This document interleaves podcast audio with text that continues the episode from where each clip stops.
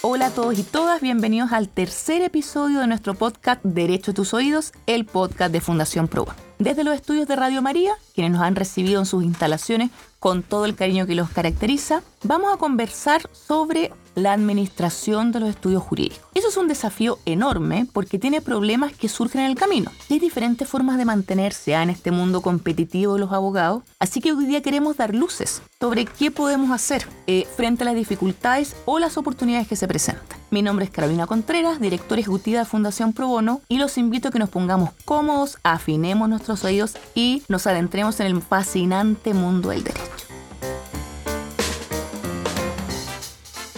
En este capítulo les quiero presentar a nuestra primera invitada, socia administradora de Quintana Riet Flores, abogada de la Universidad de Chile y magíster en Derecho con mención en Derecho Tributario de la Pontificia Universidad Católica de Chile. Camila Flores, muchas gracias por estar acá. Muchas gracias Carolina por la invitación. Nuestro segundo invitado es socio administrador y colidera el equipo corporativo Emaname en CMS Quería Allende. Su práctica se enfoca principalmente en operaciones de Emaname tanto en Chile como en diversos países de Latinoamérica. Ramón Maldivieso, muchas gracias por acompañarnos. Feliz de estar aquí, Carolina. Y nuestro tercer invitado es socio de Prieto desde el año 2010 y director de Fundación Probor. Actualmente codirige el área de libre competencia y es presidente del directorio de Prieto. Benjamín Greve, muchas gracias por estar acá. Muchas gracias Carolina por recibirnos acá. Bueno, la realidad de los estudios ha cambiado en este último tiempo, pero quiero contarle a quienes nos escuchan por qué están acá estos tres invitados. Y es porque hemos seleccionado estudios de diferentes tamaños, nacimientos, así que les cuento que el estudio CMS Querilla Allende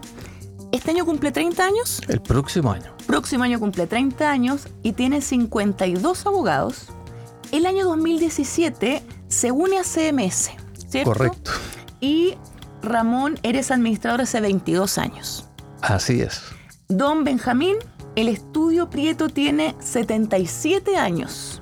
No, no. 46 años. 46 años, nació el año 77. Nació el año 77, sí. 60 abogados 60 abogados. actualmente. Y el estudio Quintana Riet Flores es el más joven del grupo. Nace el año 2019 y cuenta con 16 abogados. Eso es correcto. Perfecto. Desde ese lugar, cuéntenos qué administra el administrador de un socio de estudio jurídico. ¿Es a los abogados solamente? ¿Es fijarse en las contrataciones de todo un personal? ¿Qué administra un socio? Si quieren, Ramón, yo tú, por primero. favor, sí. Mira, yo pienso que el rol del, socio administrador eh, es doble. Primero, tiene que asegurarse de que la firma funcione bien eh, en todos sus aspectos. Y segundo, hay también un rol que implica mirar hacia el futuro. O sea, por una parte, uno tiene que estar consciente del día a día, pero por otra parte, uno no puede perder la vista hacia los cambios, sobre todo en estos tiempos en que salen nuevas tecnologías, hay siempre mayor competencia en nuestro mercado, han llegado a Chile, ¿no es cierto?, firmas internacionales, etc. Entonces, todo eso eh, es eh, parte del rol del socio administrador. Perfecto. Camila, ¿tú cómo lo has vivido ese rol? Mira, el- lo que nosotros hemos vivido, y en particular yo que soy la socia administradora de mi, de mi oficina, nosotros partimos en definitiva eh, armando un estudio jurídico desde cero. ¿ya? Desde cero nosotros nos dedicábamos a, a los litigios principalmente eh, y tuvimos que ir aprendiendo sobre la marcha un poco cómo, cómo avanzar en esta administración y, y eso nos fue empujando, eh, yo diría, hacia ir profesionalizando distintos procesos dentro de la oficina. En ese sentido, nosotros hemos, por supuesto, que puesto mucho enfoque en las contrataciones, tiene que ver mucho con temas de recursos humanos, con mantener a, la- a los abogados que nosotros hemos contratado, em, efectivamente, de, mirada, esta mirada como hacia el futuro, esta mirada de ir haciendo crecer la oficina, haciéndolas eficiente, em, ayudando a los clientes también a transmitir información. Es lo que te señala, los sistemas funcionen en el fondo. eh, y, y es mucho más amplio que solo el tema recursos humanos, que solo el tema relación Exacto. con clientes. Es, como una mirada global de, de negocio, en definitiva. Benjamín, en el caso tuyo, que el estudio nace el año 77, pero sigue siendo líder dentro de un mercado como cuando nace este administrador y ahora tú nos hablabas de un directorio. Sí, yo creo que el trabajo de, de, la administración tiene como tres pilares, ¿ya? La forma de hacerlo o de ejecutarlo puede ser distinta, me parece, entre los distintos estudios. Entonces, para nosotros un pilar es el, la parte de los clientes, del, del negocio propiamente tal eh, o de los servicios que proveemos. Eh, un segundo pilar es el talento, ¿no es cierto? Ya la parte interna, nuestros abogados, eh, quienes prestan los servicios, quienes prestamos los servicios. Y un tercer pilar es la gestión, ¿ya? La forma en que gestionamos esto, esta, esta, esta oficina, ¿no es cierto? Los gastos, los ingresos, el control, la tecnología, etcétera.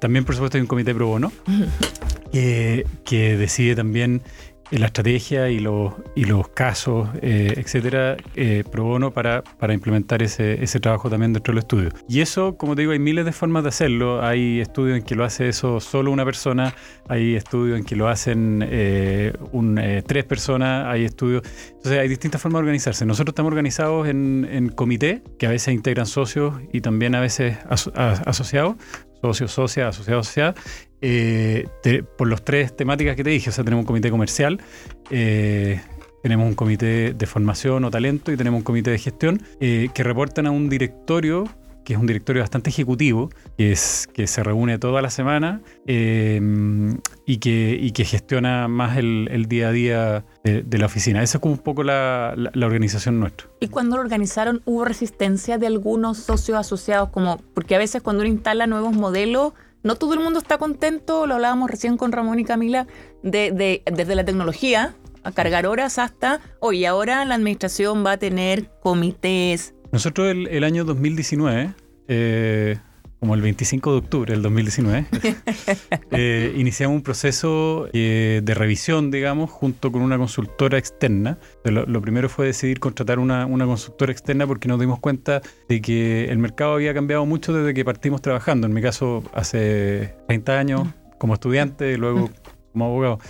Entonces, con estos cambios dijimos, hay, que, hay que revisar bien y, hay que revisar bien lo que vamos a hacer los próximos 5 o 10 años. Porque tenemos una consultora no de estudios de abogados, sino que ah, una consultora de negocios, no, no, no figurada en las típicas asesorías ah, o, charlas o qué sé yo a estudios de abogados, sino que particularmente decidimos escoger una consultora se llama Vinson Partners, que es una consultora de negocios, de, de distintos, de empresas de retail, de empresas de servicio, etc. Y con esa mirada eh, estuvimos cuatro meses trabajando con ellos en un proyecto que se llamó el Proyecto Darwin, que involucró a todos los eh, segmentos, estamentos de la oficina, eh, socias, socios, asociados, administrativos, y, que, y, que, involucró a todos en mesas de trabajo, ¿ya? en diversas mesas de trabajo donde se diseñaron 37 iniciativas eh, desde cosas súper básicas eh, a cómo hacer una carta de cobro honorario hasta el plan de carrera, cosa mucho más importante, o el plan comercial, que es parte esencial hoy día de nuestra, de nuestra gestión. Todos los socios, todos los directores de área tienen un plan, un plan comercial. ¿ah? Y ese diseño, dado que salió o nació en forma bastante horizontal en mesas de trabajo, hizo que la estructura finalmente sea ni siquiera aceptada, sea, parte de lo que diseñaron todos y, todas. Entonces, como que no, no tuvimos ahí en ese sentido conflicto. Y obviamente hay algunas cosas que uno, de las 37 iniciativas, hicieron 32, de hecho hay 5 que se votaron en el camino, hay otras iniciativas que surgieron nuevas, y eso obviamente hace que, digamos, que los cambios eh, sean, sean bien aceptados. Y, para terminar la historia y, completa, digamos, nos tocó entre medio tener que tomar la decisión eh, del cambio de oficina. Se nos vencía un contrato, había que buscar otra, qué sé yo, y parte de, esta, de este cambio nos sirvió mucho que nos enseñaran esta forma nueva de trabajar, de, diseñar y de administrar, eh, nos sirvió mucho para el cambio de oficina, la oficina que tenemos actualmente, que no solamente hubo un cambio de infraestructura, sino que un cambio en la forma de trabajo, digamos. Oye, y bien interesante el nombre Darwin, ¿no? No el más fuerte, el que sobrevive, sino que el que se adapta al cambio, muy bien elegido. Y desde ahí, Ramón, ustedes el 2017 se integran a CMS Internacional. Eh, yo te preguntaba absolutamente de la ignorancia qué significa esto, ¿no? Que los absorba y tú me decías, no, mira, mantenemos independencia, pero hay un intercambio de experiencia de los abogados. Cuéntanos un poco de, eso, cómo se hace, porque, dicho sea de paso, ha sido exitoso, ¿no? Se han mantenido mucho tiempo en eso. Sí, sí, ha sido muy exitoso desde nuestro punto de vista. Mira, a ver, eh, en, eso, en esos momentos eh, había un tema muy eh, en boga en, las firmas de abogados de cómo enfrentar eh, el aumento de competencia, porque en ese momento empezaban a llegar las firmas internacionales a Chile. Y si bien es cierto que en, Chile existen muy buenas firmas, no teníamos todavía esa, experiencia de, de- competencia internacional. Entonces, tuvimos el acercamiento nosotros de otras firmas internacionales, eh, invitándonos a integrarnos a ellos como, Ok. como su oficina en, en Santiago. Eso tiene ventaja, pero también una serie de, de desventajas. Y, y también se nos acercó CMS. Ya. eh, que es una firma bastante global, entonces tiene, está en 45 países, tiene 60 y tantas oficinas, qué sé yo. Entonces el modelo de CMS consiste en que uno se integra operacionalmente. O sea, todos los abogados de nuestra firma pertenecen a grupos de práctica globales y deben participar en esos grupos. Eso podía significar una, una diferenciación, básicamente por dos cosas. La primera, por el intercambio y transferencia de conocimientos, de mejores prácticas y de experiencias en temas donde en Chile o en, o en Latinoamérica estamos un poquito eh, más atrás que en, en otros países, sobre todo el continente europeo. Eh, entonces, para, para ir a propuestas nos ha ayudado muchísimo. Y dos, yo creo que ha sido también eso una, un aliciente a uno de los temas que decía Benjamín, que es parte fundamental de, nuestra, de nuestro rol como administradores, que es la administración del talento. Claro. Porque de esa manera uno puede atraer a, a muy buenos postulantes para integrarse a la firma, porque hay un programa, ¿no es cierto?, de intercambio.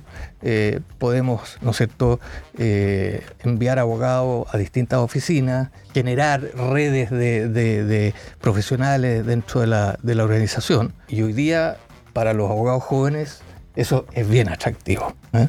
Y por, otra, por otro lado, nosotros nos mantenemos plena independencia. Claro. O sea, TMS no tiene, no tiene equity, participación ni accionaria, ni, ni- ni derechos sociales en nuestra firma. Nosotros tomamos las decisiones independientemente, pero respetando ciertos niveles de servicio y por supuesto que hay en, en eh, Frankfurt una oficina central donde nos, nos dan varios servicios de apoyo. ¿ah? Servicios, no sé, de finanzas, de marketing, de, de business development, eh, etc. Entonces ha sido una muy, muy buena experiencia para nosotros. Y y me contabas un ejemplo muy bueno, como cuando un abogado le decía a otro, oye, ¿tienes un contrato de cable subterráneo? De cable submarino. De cable submarino, o sea, ya, ya hace algo que no está tan fácil de encontrar. Exactamente. Entonces, hay uno que dice, oye, ¿quién es el experto dentro de la organización en esto? Y te das cuenta de que en la oficina de Londres hay un grupo de práctica que se dedica exclusivamente a eso. Entonces, eh, tú lo integras en la propuesta, lo haces participar en, en el servicio y, te genera una diferenciación y además un aprendizaje que lo encontramos bien interesante. Sí, tenido. Hay amigos nuevos. Oye, Camila, tú vienes de un estudio con tus socios. Ustedes están en un estudio cómodos, podríamos decirlo, y deciden aventurarse en crear su propio estudio. Y les ha ido muy bien, pero tú nos decías, decidimos que había que tener una administración, porque podrían haberse mantenido como una comunidad de techo, ¿no? ¿Cuál es la diferencia entre tener una administración más, ¿cómo decirlo?, profesional? Yo creo que, mm, y sin, sin desmerecer en el fondo lo- los abogados que quieran trabajar en comunidad de texto, em, en el caso de nosotros era un proyecto eh, colectivo, no era un proyecto individual. Em, y yo creo que la, la idea un poco era em, poder trabajar y desarrollarnos en lo que a nosotros nos gustaba, en, las áreas del derecho que a nosotros nos gustaba, pero teniendo una estructura que fuera más acorde en definitiva a nuestros, nuestras necesidades, nuestros requerimientos, etc. Y, y ahí hemos tenido que ir aprendiendo, ¿ah? o sea, nosotros llevamos casi cinco años y, y hemos, eh, nos hemos equivocado, eh, hemos acertado en otras cosas y hemos, eso, eso que comentábamos del tema de profesionalizar eh, ha sido una decisión que hemos tomado los tres, los tres socios y ha sido paso a paso, o sea, esto eh, partimos, en el fondo yo administraba con una secretaria eh, y hoy día ya tenemos una, una, una ingeniera comercial que, que nos ayuda muchísimo, que de hecho ha- nos ha, hemos aprendido muchísimo con ella. Y eso yo creo que también nos ha permitido eh, tener tiempo y poder dedicarnos a, a esta mirada de futuro, o sea, de cómo, cómo queremos vernos en cinco años más, cómo me imagino mi oficina en 10 años más. Y también ir adelantando, hay cosas que hemos comentado acá también, pero esto de ir adaptándonos a los cambios. O sea, nosotros nos tocó también, el, o sea, nosotros empezamos el 2019, a principios del 2019, y a los pocos meses vino el tema de octubre. Un año tranquilo. Después vino la pandemia. Eh, entonces, un año tranquilo para empezar un estudio jurídico nuevo, claro. Exactamente. Menos mal decíamos que esto fue justo antes. Porque quizás si hubiese sido después, nosotros nos hubiésemos demorado, habría sido mucho más eh, aventurero, no sé, no sé si lo habríamos hecho. Pero, pero yo digo que habiendo sobrepasado esos, eh, momentos difíciles para todo el mundo, en definitiva, y hemos ido cimentando y formando eh, formas de trabajar, de relacionarnos con los clientes, que yo creo que han ido funcionando. Y yo estoy muy, muy ávida de seguir aprendiendo también eh, en estos temas. Creo que es es importantísimo el rol que un socio administrador cumple en la visión de futuro de, un estudio jurídico. Claro, porque esto es un, perfil vivo, ¿no? Y ahí les voy a pedir un, un, ejercicio de ser humildad, porque creo que es fundamental el perfil del administrador. No cualquiera puede administrar un estudio jurídico, porque por lo que los escucho hay que saber llegar a todos y todas. Y también hay que estar constantemente planteando innovaciones, planteando planificaciones a futuro. Entonces hay un perfil importante, parece que no es nombrar a cualquiera. ¿Cómo ustedes ven eso? ¿Cómo lo ven en los otros estudios? ¿Cuál es el perfil de ustedes? Y me dirían, mira, sabes que yo creo que para mí lo más importante ha sido llegar a consenso. O estarme siempre, eh, como diciendo, documentando sobre qué están haciendo los estudios afuera, cuál es el rol ahí de los perfiles. Yo creo que la voz de la experiencia es la primera. Me están diciendo viejo. A ver, algo comentábamos informalmente antes de empezar a grabar. Mira, yo pienso que, que, es necesario para poder desempeñar bien la función de administrador de la, de la firma, tener eh, uno cierto grado de, de mm, éxito profesional. Llamémoslo así. ¿eh? O sea, uno primero tiene que ser buen abogado, porque tú tienes que administrar a otros abogados y los abogados se valoran unos a otros por cuán buenos profesionales son. Entonces tú tienes que tener por lo menos alguien que sea un abogado, no te diría destacado, ni, pero que ser un buen abogado. Y segundo, merecer ser depositario de la confianza de los socios. Clave. Es clave. O sea, porque no todo es color de rosa en una, en una firma. Eh, es un grupo humano, pero además de ser humano, es de abogados, que somos personas muy especiales. Tenemos un altísimo ego, somos muy ambiciosos. Sensibles a veces hay que decir. A veces sensibles. Tenemos también eh, proyectos de vida que pueden colisionar con el proyecto común, ¿no es cierto?, de firma. Y todo eso alguien tiene que resolverlo ir aunando voluntades. Yo te diría que el resumen es hacer que prime el interés de la firma sobre el interés de las personas. Eso es tu rol, tú eres un rol importantísimo. Eso, es para mí lo primero. Todo lo que yo hago, pienso, el primer filtro que tiene que pasar es cuál es el interés de la firma, aparte de los intereses de cada grupo de práctica o de cada socio. Claro, ¿cuál es el valor agregado ¿eh? para el grupo, en, digamos, para la oficina y no solo para tu grupo que estás proponiendo? Así es. Estoy seguro que Benjamín puede aportar mucho más en esto. Lo, no, lo suscribo completamente. Eh, es buena la, reflexión sobre, sobre ser buen abogado. Yo creo que, claro, viene de cerca las recomendaciones acá. Dije dejar de lado la humildad, lo advertí antes. Pero es importante, además que eh, porque quizás esa es la forma además de ganarse la confianza de, los socios y no solamente de los socios y socias, sino que también del estudio completo. Yo creo que además, em, a ver, parte importante de la profesión de abogado, me parece, dentro del ADN está el resolver problemas. Yo, siempre he dicho que esta coincidencia no se da normalmente, pero hay, en, mi caso, por ejemplo, me gusta arreglar cosas, me gusta... Eh, soy maestro chasquillas y qué sé yo, me gusta solucionar problemas ¿ah? en general.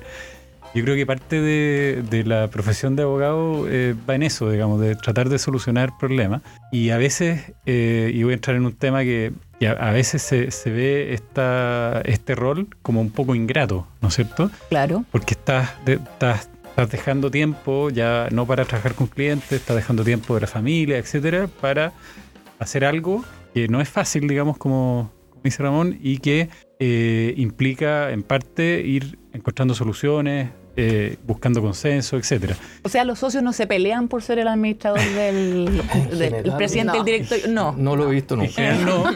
Y, y volviendo al primer punto, Ramón, tampoco es un trabajo que los socios quieran darle a un mal abogado. ¿ah? Por supuesto. Porque es muy importante, muy estratégico. Entonces, en ese equilibrio, al final la gratitud o la parte ingrata se, se obtiene cuando tú ves que las cosas están funcionando, dan resultados, que están mejorando, que y, y esa, esa es la parte, la parte grata. Eh, yo creo que sí, yo creo que, que, que eso, eso y como dice Ramón, claro, yo, yo siempre esa frase de que lo más importante, más que las personas, es la firma, Ujú. yo la termino diciendo porque, porque es- súper importante, es un principio muy importante, que acá lo importante es la firma y no, la, no las personas, pero como tampoco, como también uno sabe que, que, que, que no hay que creer necesariamente todo en el viejo pascuero y que es muy humano pensar en la persona, yo la frase la termino diciendo y cuando la firma está muy bien, de vuelta, las personas también van a estar súper bien. E- Esa es la forma como de, de cerrar el círculo probablemente. No es Muy por bien. la firma, por la firma. Es Exacto. porque el bienestar de la firma finalmente va a redundar en el beneficio de, de todas las y todos los que la integran. Es un buen apellido, ¿no? Porque no es, no, no, no suena tan comercial, sino que si a la firma le va bien, a todos sus integrantes les va bien. Entonces un win-win. Camila, en tu caso, perfil, dificultades. Mira, yo, yo comulgo y estoy de acuerdo con lo que han señalado. Yo creo que el tema de la confianza en quien va a dirigir el barco eh, es totalmente relevante. Em, efectivamente, yo tampoco conozco a nadie que se haya peleado por, por ser el socio administrador, ¿ah? porque, porque tiene otras complejidades, porque es distinto del rol que, eh, o de la formación profesional que nosotros recibimos en la universidad. Porque cuando uno procuró no, no, no tenía nada que ver con esto. Pero no sea, está la especialidad de administrador de estudio jurídico en, Exactamente. Y en lo no se enseña en la universidad eso. no se enseña en la universidad. Entonces es algo que, eh, y además es algo que requiere muchísimo tiempo. Tiempo, requiere esfuerzo, o sea, hay que ponerle mucha, mucha energía a, a administrar un, un estudio jurídico, como cualquier empresa también. ¿ah? Eh, y eso implica, por supuesto, que uno está dividido. O sea, los que seguimos ejerciendo, también yo, yo ejerzo, eh, y me encanta, eh, y lo disfruto, pero tengo que dividir mi tiempo y en el fondo mis posibilidades en, en administrar en el fondo el estudio y, y- y seguir haciendo también o el ejercicio de la profesión. Eh, yo creo que hay que tener eh, competencias eh, como se han señalado, o sea, tú tienes que tener capacidad de, de persuadir al resto, tienes que tener capacidades de, eh, de convencer, de proponer, de, de- de escuchar a lo que la gente también quiere. Muchas, muchas veces uno tiene que escuchar de repente a los asociados, porque hay que entender en el fondo qué es lo que los asociados también van requiriendo y cómo el estudio junto con ellos va, va tomando decisiones y van creciendo en conjunto. Entonces yo creo que son varias, varias competencias eh, y dedicaciones que uno tiene que hacer distintas. Sí. Ah. Oye, yo creo que Camila ha, ha resaltado un punto que es importante. Uno como, como administrador tiene que ser capaz además de relacionarse con distintas generaciones, Además, claro. con distintas eh, especialidades. Eh, una firma, mientras más abogados va incorporando, se generan distintos grupos de intereses, grupos etarios, eh, y por lo tanto sus aspiraciones personales van variando también. Entonces hay que ser muy transversal en eso. ¿Eh? Y, no, y no, digamos, crear grupos de interés dentro de la firma por, no sé, por diferencia de edad, por ejemplo. Y hay una clave ¿ah? para los que nos están escuchando, porque uno podría decir, ¿por qué no delegan esto en un gerente general, ingeniero comercial? Y es porque los que ustedes han dicho, ¿no? Porque el resto de los socios se va a decir, este tipo nunca ha llevado un caso, no entiende lo que le quiero decir, o no entiende mis ganas personales, o no entiende cuál es mi enfoque profesional. Entonces, tiene que haber un administrador, abogado, y tiene que ser socio. Respetado por el resto, parece que ahí hay unas claves. Estamos llegando al final del podcast porque esto, lamentablemente el tiempo pasa volando, pero no quiero terminar antes sin que le den un consejo, así como antes de haber sido administrador, me hubiese gustado que me advirtieran esto o lo otro, o alguna experiencia que ustedes dijeran, aquí yo di una clave, un batatazo que les voy a, se los voy a compartir porque además de buen abogado soy generoso. Fíjate que mm, ante esa, esa, esa pregunta, yo, yo diría que mi consejo es la transparencia. Creo que una firma donde hay opacidad, donde no se comparte la información, donde no se sabe hacia dónde se dirige la, firma y por qué existen los distintos roles, cuál es la relación con, lo- con los clientes, cuál es la situación financiera, etc. Creo que la transparencia en la información es un gran elemento de, de unión y de pertenencia. Camila, Sí, mira, yo hay un tema que yo creo que es súper relevante eh, cuando uno parte un estudio jurídico, y yo que lo partí hace más o menos pocos años, que es la división de los roles entre los socios en particular. Eh, nosotros lo hicimos, o sea, no, no- no- no lo planeamos, ¿ya? Se fue dando y, y en el fondo se fue marcando con el tiempo, qué sé yo, las relaciones con los clientes, pero los roles que cada uno cumple. Y yo creo que la definición de roles eh, es súper importante. Es súper importante porque si uno parte de un estudio jurídico y no tiene eh, definición de roles de quién va a administrar, puede ser que todos administren. Y cuando hay todos administrando sin un criterio común, sin Claro. definiciones, es poco eficiente, ¿cierto? Puede ser que nadie quiera administrar. Entonces, eh, que todos esperen que el otro lo haga, poco eficiente. Entonces, yo creo que la definición de los roles que cada uno va a tener eh, y, eh, en el fondo, en, en- en- en el desarrollo de- de- de- del negocio, yo creo que es vital. ¿y Benjamín?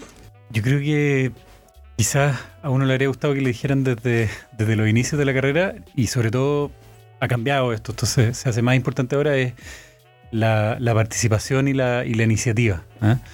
Eh, en, los estudios de abogados. Somos una, una oficina de servicios, que prestamos servicios y es muy importante que en todas las etapas eh, no solamente para los abogados, sino que para todos los que miembros del estudio, todos los que integran el estudio y en todas sus etapas, hasta los hasta que son socios, incluidos cuando son socios, eh, en línea con la transparencia que, dice Ramón, haya iniciativa, participen, los, problemas que pueden haber, las soluciones, las ideas nuevas, las ideas de, que surgen y las planteen directamente, derechamente, en forma, en forma transparente, digamos, y, participen en eso, porque si no, eh, eh, efectivamente lo- los estudios tienen que tienen un componente importante en la administración de parte de los abogados que son los que prestan los servicios finalmente a los clientes. Eso no, no se puede cambiar, por mucho que uno tenga apoyo o tenga incluso liderazgo en materia de administración de finanzas, de, comunicaciones, de un montón de otras áreas. Pero es súper importante la,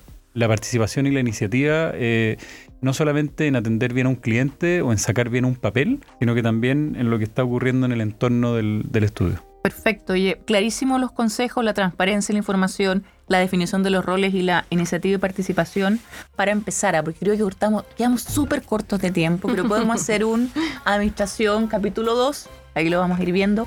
Agradecer nuevamente a Camila Flores, socia de Quintana Red Flores, Ramón Valdivieso, socio de CMS Querida Allende y Benjamín Greves, socio de Prieto y Compañía. Agradecer nuevamente a Radio María por darnos el espacio y si ustedes quieren seguir explorando el mundo del derecho con nosotros, suscríbanse a nuestro podcast y síganos en todas nuestras redes sociales, Twitter, Instagram, LinkedIn como Fundación Pro Bono.